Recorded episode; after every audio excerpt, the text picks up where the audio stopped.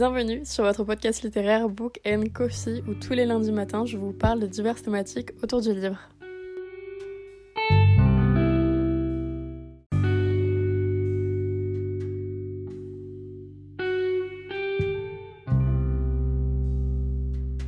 Hola, on se beau lundi qui n'est pas un lundi, je vous retrouve pour le 23e épisode des Pots de masse. Je n'en reviens toujours pas de dire ça. J'ai commencé à lire il y a quelques temps maintenant, mais pour autant, je vous ai jamais réellement dit quels livres m'ont vraiment fait plonger dans la lecture, alors qu'il y a vraiment un peu un groupe de livres qui ressortent de ma vie de lectrice et que j'ai énormément lu, c'est-à-dire que je les ai vraiment relus, relus et re-relus parce que j'avais ces livres principalement que je n'en achetais pas énormément à côté, en partie parce que déjà je n'avais pas les sous et surtout parce que je les kiffais. Donc aujourd'hui, j'ai décidé tout simplement de vous les présenter. Je vais un peu vous le dire par-ci par-là, il n'y a vraiment pas forcément d'ordre. Et franchement, je vous les conseille, surtout si vous voulez commencer la lecture ou si quelqu'un de votre entourage a tout simplement envie de lire et aussi qui s'intéresse au young adulte. Car là, j'ai juste vous présenter que du young adulte. Il n'y aura pas de new adulte, il n'y aura pas de new romance, ni rien de tout ça.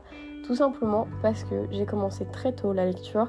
Enfin, très tôt, ça, dépend vachement des personnes, mais je veux dire, j'ai commencé à un âge entre. J'avais 13 ans, je crois, 12-13 ans, qui fait que tout simplement je lisais du young adulte. Le premier livre, c'est PS I Like You de Casey West. C'est un livre publié du coup chez Hugo Roman, mais dans leur collection New Way, qui est donc tout simplement leur collection spécialisée dans le young adulte. Et c'est un livre vraiment qui a bercé mon adolescence et que j'ai tellement aimé. D'ailleurs, je pense que je vous referai une autre. Il y a un autre épisode, surtout je vais dire une autre vidéo, mais non, un autre épisode consacré au young adulte parce que là je viens de penser à d'autres livres aussi qui m'ont tellement plu quand j'étais ado. Ce livre est vraiment hyper cool car on va suivre deux adolescents qui ne se connaissent pas mais qui vont s'écrire et ils vont commencer à s'écrire sur une table. Comment vous allez me dire? En fait ils sont simplement à la même place mais ils sont donc pas dans la même classe mais du coup en fait ils vont s'écrire et ils vont s'échanger un petit peu des mots via cette fameuse table et notamment avec des paroles de chansons et c'était vraiment adorable. Vous avez un peu ce truc de le bad boy du lycée ou le mec du lycée et un peu la fille solitaire. C'est vraiment un stéréotype mais je pense que quand on est ado, ça peut grave nous plaire en règle générale. Et si vous voulez un petit peu des tropes, pour le coup, on est sur de la romance, des lettres, de la famille, du young adulte, de l'amitié. Et bien évidemment, ça se passe au lycée. Vraiment, si vous n'êtes pas ado, après, je pense pas que ça peut réellement vous plaire ou que ça peut vraiment vous, vous transcender. Mais pour le coup, quand je l'ai lu, j'ai tellement aimé. Je trouvais ça juste adorable et juste, enfin, vraiment, ça me tenait en haleine. J'étais en mode. Oh, imagine quand est-ce qu'ils vont comprendre que c'est eux. Ah Vraiment, j'étais déjà un peu une drama queen avec, euh, avec mes romances et mes livres. Le second livre que j'ai énormément relu, mais pour le coup là j'ai vraiment énormément relu, c'est My Dilemma Is You de Christina Schippery. C'est un livre qui vraiment pour le coup, si je le lirais maintenant, je me dirais mais what the fuck? Qu'est-ce qui s'est passé dans la tête de l'autrice? Tout simplement parce qu'il se passe littéralement 400 milliards de choses et que t'es là en mode mais comment c'est possible? Juste comment c'est possible? D'où c'est sorti? Mais c'est trop bien. Le premier tome est un peu plus light, je vous dirais. C'est-à-dire que perso, au départ, quand j'ai appris qu'un tome 2 et qu'un tome 3 allait sortir, je ne comprenais pas. J'étais un peu sur les fesses, j'étais mais la fin du tome 1 était juste bien et terminé hyper cool. Mais quand tu lis le tome 2 et le tome 3, t'es un ok d'accord. Ok, ok, ok. Par ailleurs, je n'ai jamais lu le tome 4, tout simplement parce que quand il est sorti, bah, j'avais fini ma, un peu mon truc autour euh, déjà du young adulte. Et surtout, j'étais déjà beaucoup plus âgée. Je vais vous dire, il est sorti. Il est sorti il y a combien de temps? Pourquoi j'ai que la date de sortie? Ah là Il est sorti en 2021. C'est-à-dire il y a deux ans. J'avais donc 17 ans, donc comment vous dire que ma, ma, hype autour de ça était un peu passée. Surtout que pour moi, la fin du tome 3 voulait tout dire et que j'avais hyper peur, donc déjà, de lire ce tome 4. Surtout quand tu vois Amnésie dans les faits et les thèmes principaux. Dans le tome 1, on suit une adolescente qui va être amenée à déménager un petit peu sans réellement de précipice et en fait, elle ne veut pas c'est pas qu'elle ne veut pas, mais c'est que elle n'est pas prête à ça, elle ne s'y attendait absolument pas.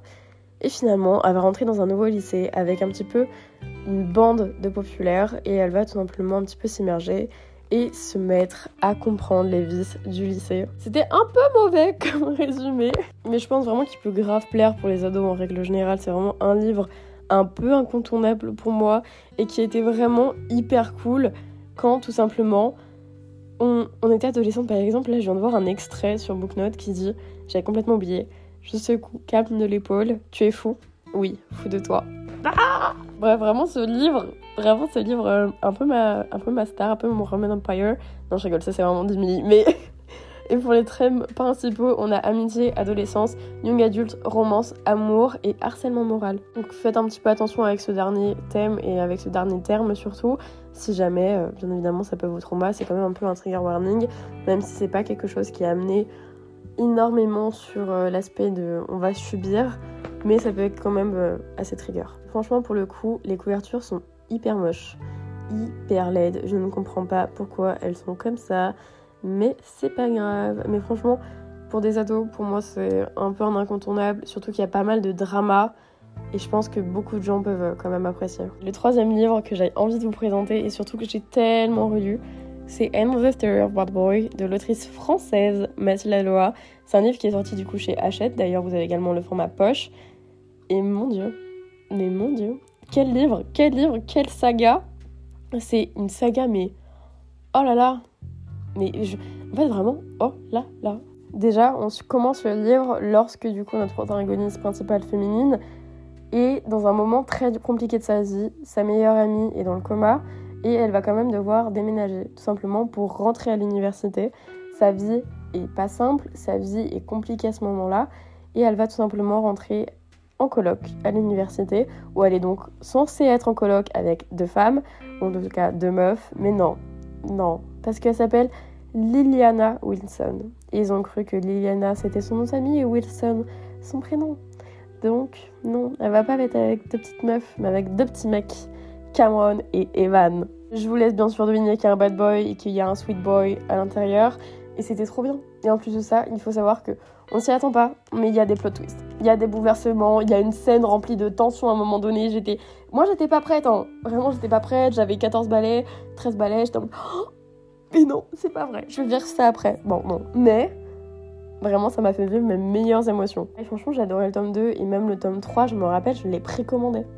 Je l'ai précommandé déjà, si je dis pas de bêtises. Et pour vous dire, le dernier tome est sorti en 2018. Donc c'était il y a 5 ans, bientôt 4. C'est ça remonte. Ça remonte. Ça me fume, je viens de dire 5 ans, bientôt 4, mais dans 5 ans, bientôt 6 ans. Je... J'avais quel âge? J'avais 14 ans. Voilà, j'avais 14 ans et je vivais mes meilleures émotions. Celui-ci, c'est quand même du young adulte, hein. je tiens quand même à vous préciser, il n'y a aucune scène de smut à l'intérieur. Et franchement, c'est. Vraiment, encore une fois, ma Roman Empire de mon adolescence. Et pour les thèmes et les tropes principaux, nous avons amour, amitié, romance, contemporaine, young adulte, new romance, romance. Bon, là, ils se sont pas foulés.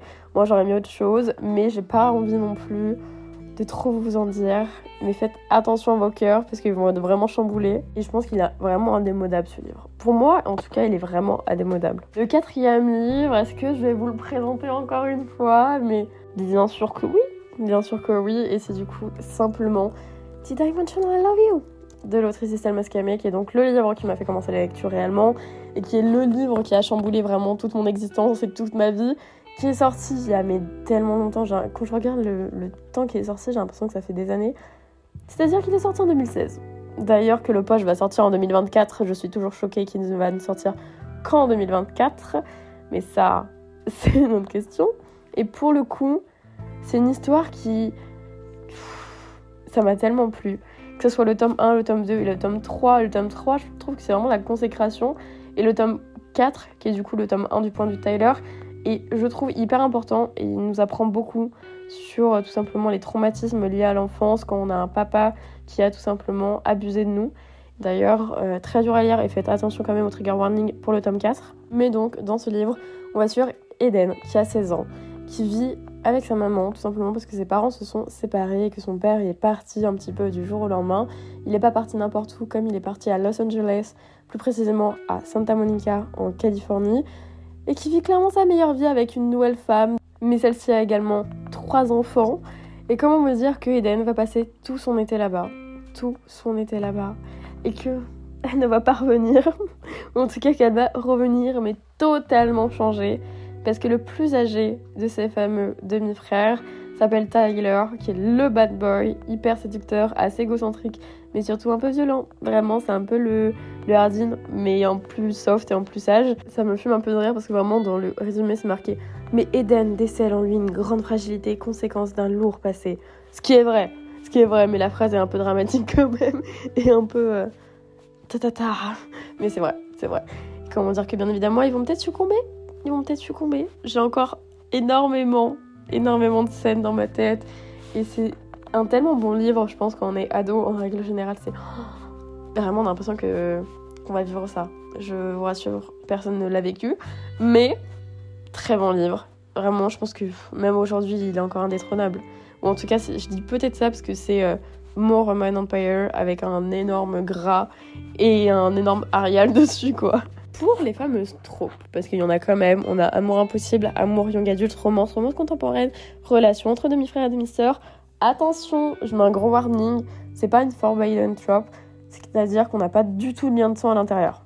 Ce qui est quand même, je trouve, euh, assez important à dire. J'en ai maintenant terminé avec ces livres qui m'ont fait commencer la lecture. C'est vraiment ces quatre-là auxquels je pense un petit peu systématiquement et auxquels finalement je vous ai pratiquement jamais parlé, je ne pourrais même pas vous dire pourquoi. Mais pour moi, c'est vraiment un des meilleurs livres, ou en tout cas un livre qui a marqué mon existence. En tout cas, moi, je vous retrouve demain pour le dernier point de masse. J'en reviens toujours pas dire ça.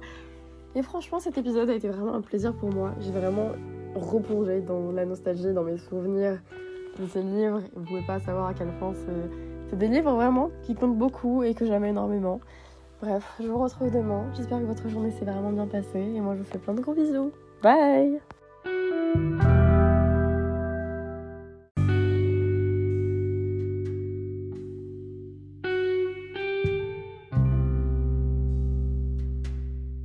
D'avoir écouté cet épisode et merci de toujours soutenir le podcast. Si vous souhaitez le faire davantage, vous pouvez lui mettre une note sur votre plateforme de streaming et d'écoute ou tout simplement sur le compte Instagram qui est Book Podcast où je parle tout simplement du podcast et où le podcast vous parle très clairement. Et moi je vous retrouve lundi prochain pour un prochain épisode. A plus.